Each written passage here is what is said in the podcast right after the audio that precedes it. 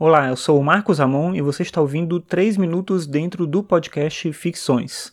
O Ficções é um podcast sobre filosofia e cotidiano e você pode acessar todos os episódios em marcosramon.net barra ficções. Bem, aqui no formato 3 minutos eu trago todo dia uma reflexão sobre um tema diferente, de uma maneira bem rápida, e hoje vou falar sobre o Voltaire. O Voltaire foi um dos escritores e filósofos mais importantes do Iluminismo, e ele, como é mais conhecido pelo trabalho literário, ele acaba sendo um pouco deixado de lado dentro dos cursos de filosofia. Mas ele traz uma série de reflexões na obra dele que são importantes, principalmente sobre a questão da dúvida, das certezas e da possibilidade do reconhecimento do outro. É do Voltaire uma frase famosa em que ele disse que eu posso não concordar com nenhuma palavra que você diz, mas defendo até a morte o seu direito de dizer essas palavras.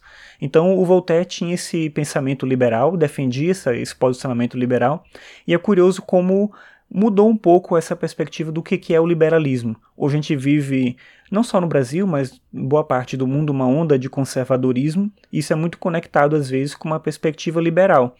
E na verdade o liberalismo defende o contrário disso, a gente vê isso bem forte na obra do Voltaire, em que ele faz um discurso muito sério contra a intolerância religiosa, contra a perspectiva da enunciação de verdades absolutas. Não que ele achasse que toda verdade era impossível, mas ele entendia que existem pouquíssimas certezas na vida. Então, do ponto de vista racional, faz muito mais sentido a gente abraçar a dúvida, a gente amar a dúvida.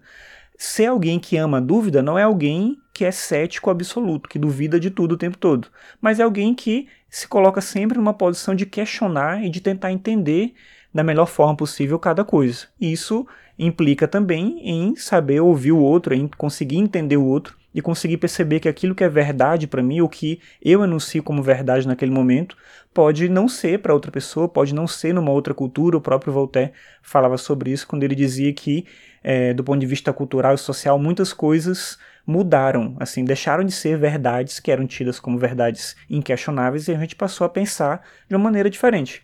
Claro que existem certezas, né? do ponto de vista da matemática, por exemplo, a gente consegue encontrar certezas lógicas, certezas científicas, e até por isso aí a conexão direta dele com o iluminismo, ele via a ciência como um caminho que podia permitir, podia ajudar a gente a entrar no mundo em que a tolerância fosse maior, em que a percepção do outro fosse mais evidente, justamente porque a gente ia deixar em discussão, de fato, aquilo que podia ser discutido, seja os temas científicos, e as outras coisas que têm a ver com aspecto cultural, ou que tem a ver com ah, uma, uma, certa possibilidade das pessoas pensarem de meios diferentes, né, e que permitisse a elas terem opiniões diferentes, isso tudo a gente deixaria num campo um pouco mais aberto. Então esse era o ideal do iluminismo, não é isso que aconteceu plenamente, a gente sabe disso. Mas como eu falei, é curioso o fato da, do liberalismo ter se voltado, ou pelo menos na impressão de muita gente, ter se voltado para uma visão conservadora, o que não é uma característica do liberalismo necessariamente, ou unicamente.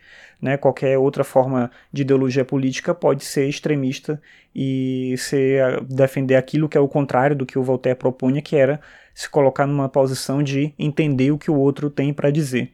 Sobre a filosofia, acho que ele tem uma coisa bem interessante. Já no final da vida, ele defendia um pouco uma ideia de que a vida é sofrimento, antecipando aí o Schopenhauer.